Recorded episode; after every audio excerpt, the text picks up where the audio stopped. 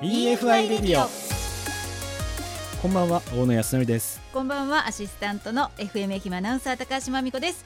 EFI レディオ今日からスタートしましたこの番組はフードテック食の未来についていろんな角度から考えていこうという番組です、えー、この番組メインパーソナリティが大野康則さん。はい大野さんについて今日はちょっといろいろお話をお伺いしたいなと思うんですけれども、はい、自己紹介といってもものすごいこう自己紹介だけで多分5時間ぐらい語れる方ですよね。いえいえいえでも多分あの県内ね、はい、えー、の皆様は多分初めての方がほとんどかなと思いますので、はい、改めまして大野と言います。よろしくお願いします。よろしくお願いします。もともとはですねソフトバンクという、うん、会社で、はい、えー、新規事業をずっとやる仕事をしてました、うん、なのでこの世界に新しいものを作っていくっていう、まあ、専門の仕事をしてたんですけれども、うん、後半はですね皆さん多分手元にある iPhone の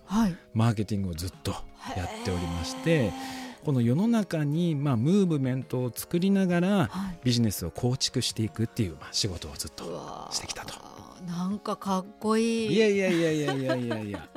それでね今フードテックが本当に熱くてですね、はい、特に愛媛県内、ええ、本当に熱くてそのですね魅力をやっぱり県内の人に知ってもらいたいなと思ってこの番組を企画しました。意外とその県内の方、まあ、私も含めなんですけど地元の方の方があそうだったのっていう知らないことってあるかもしれないですね。そうなんですよ。でなんかこう愛媛の方こう PR ベタな方結構多いのかな。そうなんです。まだまだ私なんてっていう。そうなんです、うん、なのであのこの EFI っていうですね、うん、まあ、ちょっと後ほどあの詳しくご説明するんですけれども、はいえー、愛媛県ですとか、うん、えー、財団とかですねそういったところがまあ連携しながら、うん、今このフードテックを育てていこうというような動きをしてまして、うんはい、えー、そこもですね今私も一緒になって、今サポートしていると。はい。ということでなんか深い番組になりそうですがこれからどうぞよろしくお願いします。はいよろしくお願いいたします。EFI レディオえー、改めましてこんばんは大野康則です。はい高橋真美子です。さあ今日からスタートしましたこの EFI レディオなんですがあの大野さんこのまず EFI っていうのはどういったことでしょうか？実は言うとですね、はい、愛媛県がですね、うんうん、今このフードテックを推進しようということで、うん。愛媛フードテックイノベーションコンソーシアムという組織を立ち上げておりまして、うん、えー、公益財団法人の愛媛産業更新財団と一緒にですね、うん、この組織を運営してるんですね。うん、で、えー、その英語をまあ略して EFI と、愛媛フードテックイノベーションコンソーシアムと。でこの組織がですね、はい、去年ですかね、えー、発足されて、えー、今県内活動でいろいろ活動を今されてるんですけれども、うん、あのー、1年ぐらいこう活動し始めて愛媛県がフードテック先進県であるということが分かってきたと、うん、そうなんですか？そうなんです。実は、ほとんどの人がまだ多分県内の人がほとんど逆に知らないことがボコスか出てきてですね、例えば、はい、魚の養殖って普通魚の餌を釣り潰して、はい、まあ、魚粉というものを作ってですね、うん、それをこう餌にするんですけれども、うんうん、魚粉を使わないで育てる養殖のやり方とか。そうなんですか？そうなんです。そんな会社が愛媛にあるんですあるんです、えー、でそれって今いろんな企業とかいろんな団体がその魚粉を使わないやり方を試してるんですけど、うん、うまくいってないんですよね。それがなんとその県内企業の人はさらっともう始めて、はい、しかもちゃんとビジネスとして成立してるんですよね。すごそうなんです。じゃあ日本初？日本初だと思いますくないですか、はい、愛媛。そうなんです。だからその日本初とか世界初が結構多くてですね。例えば世界初でいくと、はい、ミールワームというですね、うんうん、まあ、昆虫をえー、を餌にですね、うん、鯛を育てるとか、うんうんうん、これも世界初なんですよ。世界初なんです。もう3月には出荷するんですけど普通実証実験でみんな終わっちゃうんですよ。それをなんともう本番でちゃんときちんとサービス化してビジネス化して出荷するっていうところまでできてる県っていうのはほとんどない。えー、かなり進んでるんですよ。いや愛媛すごいですね。そうなんです。でそれと同時にですね、はい、そのまあフードテック先進権としてまあ愛媛すごいなと思いつつ、うん、同時に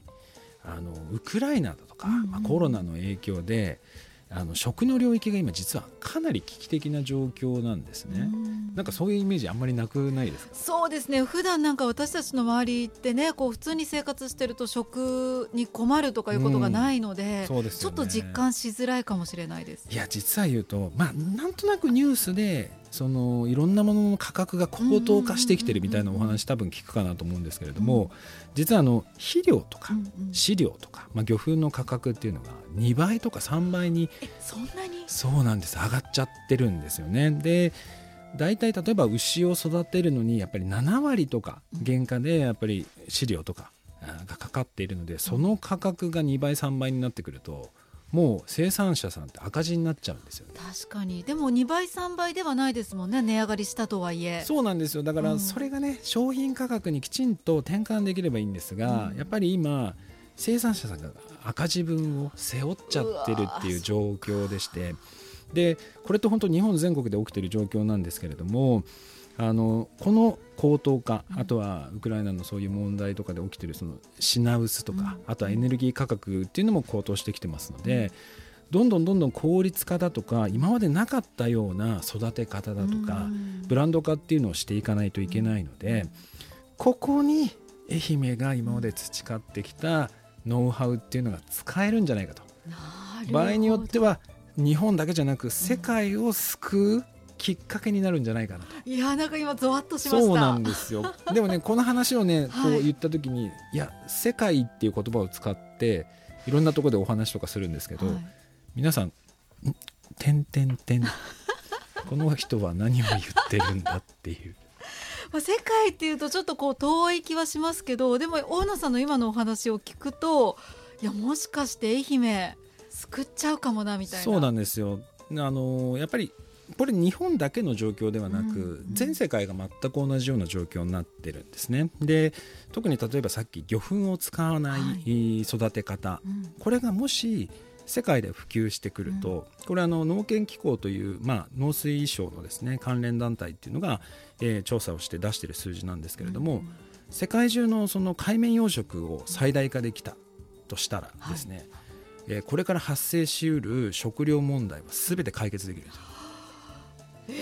そうなんです。そういうこう計算が成り立つそうなんです。なのでやっぱりいかに海面養殖を最大化するか。やっぱりその時に重要なのが餌をどうするかっていうところなんですね、そのヒントが愛媛県の企業にあると。もうすでにしていると。3月とか4月にはまあ出荷されるようなそういう形になるのでひょっとしたら本当に世界の運命を変えるかもしれないすごい。そうなんですよ。だからそういう企業がねたくさんあるんですよね。なので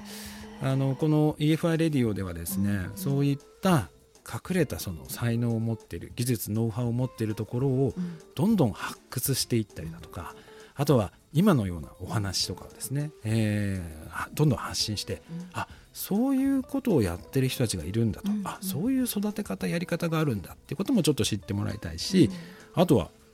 愛媛すごいじゃん。ね、いやこれ地元の人私も含めこう地元の人がまず知って、うん、こうみんなでこう遠慮してる場合じゃないよってこう押し上げていきたいですよね。ね盛り上げてほしいんですよね。それぐらいかなりこう盛り盛り上がってるとかすごい技術たくさんあるのでそれをねまさにこう発掘していきたいなっていうのはすごく今思ってます。じゃあこれから回を重ねていくとそういう企業の方もこの番組に出ていただくこともあるっていうことですね。いや多分いっぱい出てくるんじゃないですかね。そしてそういった企業がね世界に出ていくってなれば、うん、ちょっとなんかこの番組すごいですよね。ね。いや録音しといてねみんな、うん、こう昔これ出てたよみたいな感じでね、うん。そうなんですよ。だからそういう形にちょっと持っていきたいなと思ってるので、あのまあ、この EFI っていうまあその組織なんですけれども、はい、実はあの会員制というわけじゃないんですけれども、うん、いろんな情報発信をしていくだとかサポートをするのに、まあ、登録をするとですね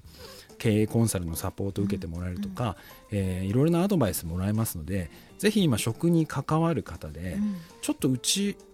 技術持ってるかもとか、うんうん、あとは逆にこう困ってるちょっとこういうところが今、えー、困っててそこをサポートしてもらえたらっていうのがもしありましたらですねこの EFI コンソーシアムのウェブサイトにアクセスしていただいて問い合わせいただければですね、あの我々含めて、えー、県もそうですしその財団も含めてサポートいたしますので、うん、ぜひあの皆さん遠慮なく、ガンガン連絡ください。はい。いや楽しみですね。私もこうなんかいろいろ勉強していきたいしなんかこう大野さんのお話を聞いてちょっとすごい希望を今持ってます。ということでこれからもよろしくお願いします、はい、EFI トピックスさて、えー、EFI トピックスのコーナーです。大野さんこのコーナーは？このコーナーはですね、はい、世界中の、まあ、食にまつわるトピックスの中から選んでちょっと皆さんにニュースをご紹介したいなと思っているコーナーになります。お願いします。多分ね皆さん聞いたことないんじゃないかなというようなニュースっていうのを配信していきたいなと思います。楽しみです。で最初のね第1回目はですね、うんはいアリババとかって聞いたことはありますよね、はいはい、なんかこの中国の EC サイトをまあやられてる会社さんなんですけれども、実は今彼らがものすごいあの畜産ですとか、養殖に力を入れてるんですね。で今世界中の実は IT 系企業が、まあ、そういう畜産業に参入してるんですけれどもちょっとね規模が違うんですよ。うん、ちょっとイメージつかないと思うんですけど、はい、なんと26階建てのマンションと同じような形で、各部屋ごとに牛さんがいます。でさらにすごいのが、はい、各部屋ごとに冷暖房完備、えー、夏は涼しく、えー、冬は暖かい。牛も快適に。そうなんです。で常にそのセンサー類がその牛を見てて、はい、えー、成長に合わせて自動で餌が出てきて。わすっごいトイレの処理も自動でできる、えー、でたった300人で60万匹の牛を生産する。そうなんです。すっごもうね規模が違うんです。そうなんです。そういうなんかもうビル群っていうイメージなんですね。あのねもうぜひね皆さんちょっと検索して調べていただきたいんですけど本当に超巨大マンションって感じです。タワマン。タワマンで中に牛がいっぱいいるっていう。へえそうなんです。で今世界中の企業がその IT 系企業がどんどんその領域に参入していて、はい、まあ、このトピックスでもいろいろ取り扱っていこうかなと思ってはいるんですが、うんうん、例えばソフトバンクとかも食のイメージあんまりないですね、うん、全然ないですね。なんとソフトバンクも6兆円も投資してるんです そうなんですか。そうなんです。みんなね意外に知らないんですよねで逆に言うと、このまあニュースで何を伝えたかったかというと、世界中の IT 系企業がその一つの施策に数百億数千億ってお金を使ってるので愛媛県チャンスなんですよ。だって投資を呼び込めば本当技術力は持ってる。こんなことやってますけど投資どうですかっていうとあっという間に資金のね問題解決するかも。そうなんです。だからひょっとしたらですよ、はい、あの近い将来グーグルとかと、県内企業が提携するとかそんなこともねいつか起こるんじゃないかなと。そんなことになってるんですか牛。そうなんです。みたいなですね、はい、あの最先端なトピックス、まあ、こんなやり方があるんだ。こういうことやってる人たちがいるんだっていうニュースをこのコーナーでは毎週配信していきたいなと思ってます。楽しみです。ありがとうございます。ということで、えー、以上 EFI トピックスのコーナーでした。EFI レディオさて、えー、第1回目今日からねスタートしましたこの番組 EFI レディオエンディングなんですがいや大野さん私今日ね多分一番「へー」とか「ほー」とかしか言ってないような気がするんですけど、いやねこれからもっとその「へー」が多分大きくなってくるし回数がもっと増えるような気がします。すごいですねそうそれぐらいね世界は本当に動いてるし、はい、その世界で戦えるだけのノウハウを持った人たちが県内にもたくさんいるのでそういったものっていうのを見つけてどんどんどんどん情報発信していきたいなと思ってます。いやなんか愛媛すごいなっていうのとやっぱ知らないっていうことがあんまよくないなどんどんこう知っていかないとそうですっていうのはすごい思いました今日。で特にやっぱり生産者さんが今どういう状況かって近くにいながら意外に知らなかったりするじゃないですか、だからさっきですね魚粉とか飼料価格が高騰して苦労してるっていうのをニュースでは見るけれども、うん、なかなかねスーパーの販売価格が3倍後、ね、4倍とかになればちょっとあれですけど気づくかもしれないですけど、なかなか今気づいてないじゃないですか。そうですね。ちょっと高くなったなぐらいな感じですねそうですよね。今は。そうなのでやっぱり我々自身も、まあ、こういった情報っていうのをきちんと、まあ、理解してこう受け入れていかないとやっぱり生産者さんに常に今負担がかかっている状態なので。まあ、そういった情報っていうのもこの EFI レディオでも情報発信していこうかなと思っております。でもこう何もしなければもう本当にこう赤字続きってなってしまうんですよね。そうなんです。そうなるともうその先どうなるかっていうと、もう中には倒産してくる企業っていうのも、ね、まあある一定数増えてきてしまうので、うんうん、まあそれらを防いでいくのがこの番組です。はい。でもそうすると愛媛県としても損失になりますもんね。そうなんですよ。もし例えば養殖がですね、うん、まあ本当に倒産してしまうっていうようなことが起きたりすると、まあ、県内の企業の売上全体の売上が下がってくるということなので、それっていうのはもう皆さんの生活にも本当に直結してくることなのでやっぱりそういったところを我々自身も応援していかなきゃいけないしやっぱり意識を持ちながら「なんだよこれ高くなってるじゃん」じゃあ安いスーパーに行こうではなく、あきっと今頑張ってるんだな、うん、頑張ってる人たちがたくさんいるんだなっていうふうに、ん、あの感じていただければなと思います。ね、ちょっとねスーパーの見方変わりました私。そうなんです意識が。てかね でも日本はねちょっと安すぎな気がします。それ今ね言われますね、うん、そういうなんか何だったかなそういう本読んであそうか日本安いんだってすごい実感しました。だからあの私がすごくイメージしてるのは愛媛は日本じゃなくてもう世界に出ていきたい、で出ていける、うん、そういう技術とかノウハウを持った県かなとは思ってます。うん、あの今今更聞くのあれなんですけど大野さん愛媛県出身ではないんですよ、ね、実は。全然あんまり接点がなかったんですけどたまたままあ県の方から、はい、まあ先ほどソフトバンクでビジネスを作るって仕事をしてたんですけれども、うん、えー、それから独立して NTT さんですとか日霊さんですとか、まあ、そういった大企業の事業戦略を考える専門の仕事をしてたんですがたまたままあ、愛媛県の方とま知り合う機会があって、で、えー、県内企業のフードテックを育ててほしいということでそこから県内について知れば知るほどなんだこのポテンシャルはと。すごいノウハウ持ってるじゃないかと。でも最初それ話した時も本当ですかと。若干ちょっと信じてもらえなかったんですけど。でいやこれテレビで取り上げてもらえると思いますけどとかいやこれ新聞で取材とかしてもらいますけどって話をしたんですけど最初はえー、いやいやもううちらなんてそんなまさにそんな感じでしたけどね、うん、ただ実際でも本当蓋開けたら大体今30倍ぐらいに露出も増えていて結構日本の中で今注目され始めてますよね。